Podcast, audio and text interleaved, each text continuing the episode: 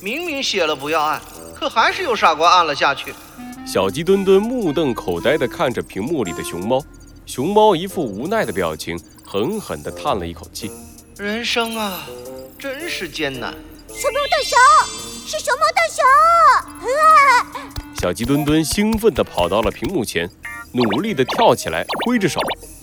熊猫大侠，你能看到我吗？我是从森林都市来的小鸡墩墩，我和猴子警长一起来找你回去。小鸡墩墩大声地喊着，斑鸠拉开了小鸡墩墩，他指了指屏幕，小鸡墩墩这才发现，屏幕里的熊猫大侠突然不动了。啊，怎么回事？熊猫大侠，熊猫大侠！哎，不好意思，不好意思，刚刚卡了，我们重来一次啊！画面上闪过一阵雪花，熊猫大侠的身影再一次动了起来，他装模作样的对着镜头叹了一口气。哎。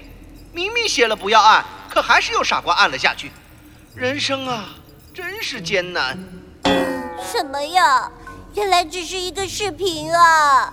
呃小鸡墩墩一下子没了兴致，无聊的坐到了地上。可是接下来熊猫大侠的话又让他吓得蹦了起来。不管按下按钮的是谁，只要看到这个视频，那么多半说明我已经不在这个世界上了。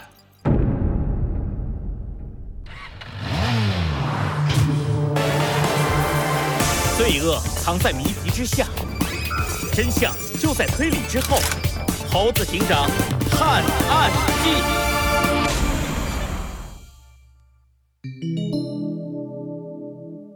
我自江湖来，十。漆黑一片的房间里，不断的有玻璃碎裂的声音传来。猴子警长的身上多出了一道道渗着鲜血的爪痕。如何呀？我这功夫可还入得了少侠您的眼？可恶！雪橇的声音时远时近，让人难以辨别他的位置。猴子警长努力地瞪大眼睛，试图快一点，让眼睛适应黑暗。一声嚎叫，雪橇的利爪再次袭来，猴子警长勉强地躲了过去。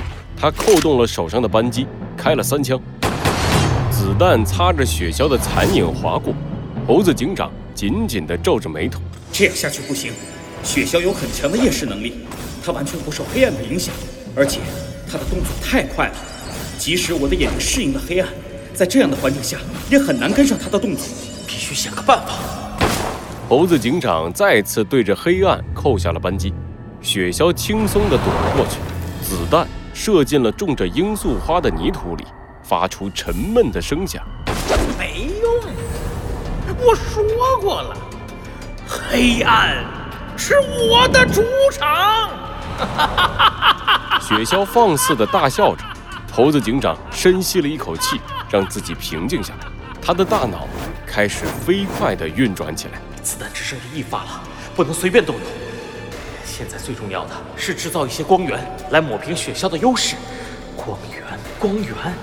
猴子警长的大脑疯狂地运转了起来，一种又一种产生光与火的方法在他的脑海中过滤。突然，猴子警长的视线定格在他面前的罂粟之上。有了！猴子警长把仅剩的子弹从手枪里退了出来，用牙齿咬住了子弹的弹头。雪橇看见猴子警长的举动，忍不住再一次笑出了声。怎么了，少侠？你这是要引弹自尽吗？我看不用这么麻烦，还是我来帮你吧。猴子警长没有理会雪橇的嘲笑，他用力地把子弹的弹头咬了下来，然后从里面倒出了一些灰色的火药。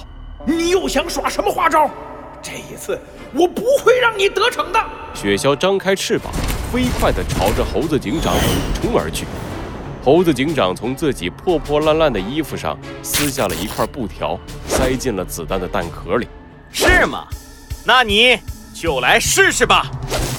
猴子警长扬起手，把手里的火药撒了出去。雪橇猛地一停，把自己的身体拉到了上空。吓我一跳，不过如此嘛。雪橇轻松地躲过了猴子警长撒出的火药。不过紧接着，他看见猴子警长重新把子弹装回了弹夹里，对着前方的地面扣下了扳机。您这是打哪儿呢，少侠？我看你是打不中我的，自暴自弃了吧？啊！雪橇的话还没说完，黑暗里突然烧起了一团巨大的火焰，突如其来的光亮让雪橇不得不闭上了眼睛。可恶！这是怎么回事？你做了什么？没什么，也就是帮你的罂粟点个火而已。猴子警长的声音在雪橇的耳边出现，雪橇慌忙地睁开眼睛，发现猴子警长已经跃到了空中，扬起右拳，重重地挥下。不在这个世界上了，这是什么意思？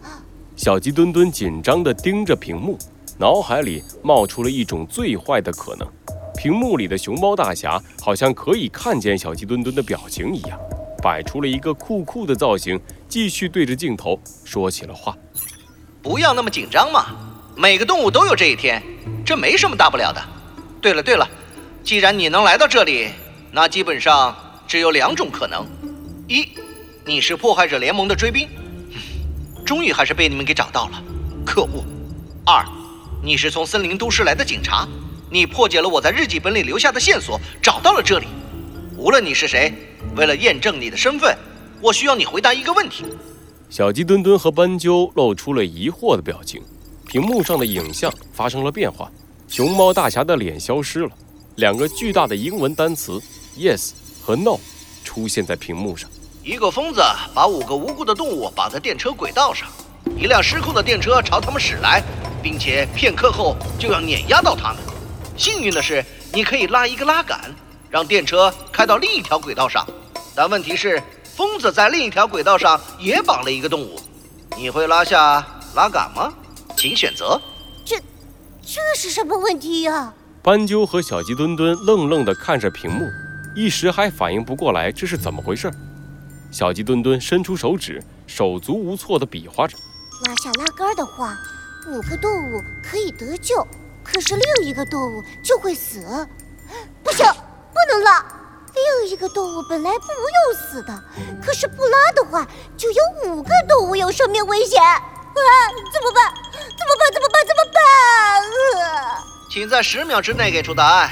如果答错，我会封死你们进来时走的通道。你们就在这里安息吧。什么？倒计时，开始。十、十秒，十秒，九，这怎么够？八，小鸡墩墩急得捂住了脑袋。六，熊猫大侠冰冷的倒计时仍在继续。三，这时，斑鸠动了起来，他伸出手准备触碰屏幕上的 yes。等一等，斑鸠，你干什么？小鸡墩墩大喊一声，阻止了斑鸠的动作。斑鸠疑惑地回过头，对小鸡墩墩伸出双手，一只手比了一个一，另一只手比了一个五。我知道，我知道你是什么意思。